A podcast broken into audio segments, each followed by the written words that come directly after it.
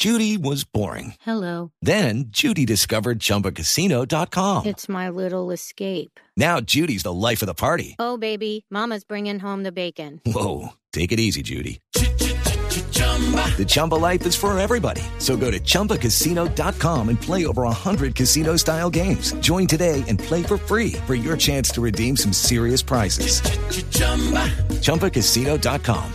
No purchase necessary. Void where prohibited by law. 18 plus terms and conditions apply. See website for details. Ah, el planeta Tierra. Increíble. Blue Verde en Blue Jeans. Más que un color, es una opción de vida. Bueno, doña María Lourdes Zimmerman está hoy en Villa de Leyva en un evento muy importante. Eh, espérenme, les digo cómo se llama el evento. Se llama Encuentro Comunitario de Biodiversidad y parte de las experiencias de personas que tienen que ver en su, en su desempeño laboral con temas de biodiversidad. María Lourdes, muy buenos días. Hola María Clara, muy buenos días. Pues aquí madrugando. Claro que yo siempre madrugo por ustedes, con ustedes, pero estamos en Villa de Leyva en el quinto encuentro comunitario siguiéndole la pista a la biodiversidad. Eh, un encuentro organizado por el Instituto von Humboldt y por Tropembos International y hay más de 70 líderes eh, comunitarios que trabajan en monitoreo de biodiversidad. Y justamente hoy está eh, con eh, nosotros Simeón Julio, que viene desde Purísima, Córdoba, y es un pescador que tenía la tradición de un uso no muy sostenible de los recursos naturales y que hoy es conservacionista. Hoy trabaja por la conservación del manatí y también está desarrollando, están iniciando un trabajo muy importante con pescadores de la región en la conservación de la icotea. León, bienvenido a En Blue Jeans. A ver si nuestro invitado Muy nos buenos escucha. días Eh, para todos los oyentes de Blue Radio. Muy buenos Eh, días. sí, vengo del Bajo Senido, en Purísima, y soy miembro de la Asociación Apropapur y venimos adelantando eh, un trabajo en pro de rescatar las especies en vía de extinción en el Bajo Senido. Yo, yo quiero preguntarle a María Clara Simeón, y es lo que hemos escuchado en este encuentro comunitario en el que estamos en la edición Blue Verde, y es cómo es esa historia que tienen ellos de un manatí que ellos criaron Mm. con leche y con galletas y que después liberaron a la vida silvestre y ahí empezaron todo ese proceso de conservación y monitoreo de los manatíes en Córdoba. Eh, ocurre que una manatí eh, en estado de embarazo, pues, eh, al dar a luz murió y quedó eh, en la playa de San Bernardo del Viento, ahí fue recogida por unos pescadores, llevada a la cárcel y entonces eh, Omacha, la Fundación Omacha y CBS empezaron a, levantar la cría a base de leche y galletitas. Luego ya que llegó a un tamaño considerable en que puede podía liberarse del medio, pues se liberó.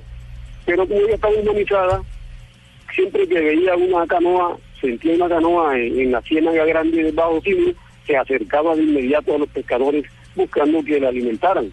Los pescadores, la gente en común, buscaban dónde estaba ella, la acariciaban, se tomaban fotos con ella, y de esta manera pues se convirtieron en protectores también de, de María del Mar, que es el nombre de, de esta manatí que ya es adulta y ya está sobre los 350 kilos. Venga, Simeón, pero usted usted hablaba ayer de cómo los pescadores entonces iniciaron con todo este trabajo de conservación porque muchos eran depredadores, quizá muchos consumían manatí, pero hoy en día cómo ha dado la vuelta y cómo la gente solamente trabaja en torno a estar observando los manatís, incluso María Clara, le cuento, tienen un sistema de seguimiento y de monitoreo a nivel satelital. Ah, qué Y bien. ellos son los que toman todos los datos y están pendientes de todo lo que está pasando para poder entregar esa información y saber en dónde están los animalitos. ¿Eso sí o no, Simeón? A través de la Fundación Amacha, a, a estos manatíes, especialmente a María del Mar, se le instalaron unos chips satelitales para hacerle seguimiento. Los pescadores se encargan de ver dónde está también y, si está en peligro, se comunican de inmediato con los teléfonos de, de Omacha o a través de personalmente se comunican conmigo que saben que he sido líder ahí en el municipio sobre el cuidado de María del Mar y de esta manera eh, se ha consolidado eh, este grupo de protectores después que eran cazadores porque en, ya en la zona de Purísima, que era eh, Grande del Bajo Civil, no había ningún, ninguna especie, ningún elemento de la especie manatí. Se incorporó a través de la Fundación Omacha y ya se ha ido reproduciendo porque de, de cazar a los manatí hemos pasado a protegerlos, a cuidarlos. Yo hago, yo- yo hago, ah, quería hacer una pregunta. Dele, dele, tiro, tranquilo, tranquilo. Sí, bueno, no, porque a uno siempre le aconsejan no alimentar a los animales silvestres, porque ellos tienen su propia vida y están en su propio ambiente. Y veo que en este caso, pues sí, quieren tener al manatí cerca. Ya esta manatí, eh, María del Mar, se acostumbró a que le tiren galletas y le tiren comida. ¿Eso es beneficioso realmente? No, no, no. El proceso se hizo inicialmente cuando se liberó es para que ya se habituara a, a, a su medio. Pero como ella estaba humanizada, sí buscaba el acercamiento de las personas. Pero también a través de, de campañas publicitarias se le fue inculcando a la gente que no debían hacer lo que estaban haciendo, de Ah. tomarse fotos, de acariciarla, de jugar con ella. Entonces ya se ha hecho eso y ella ha estado mm, ya más en su medio, inclusive ya tiene compañeros, o sea, ha, viajado con otros grupos de, de manatíes.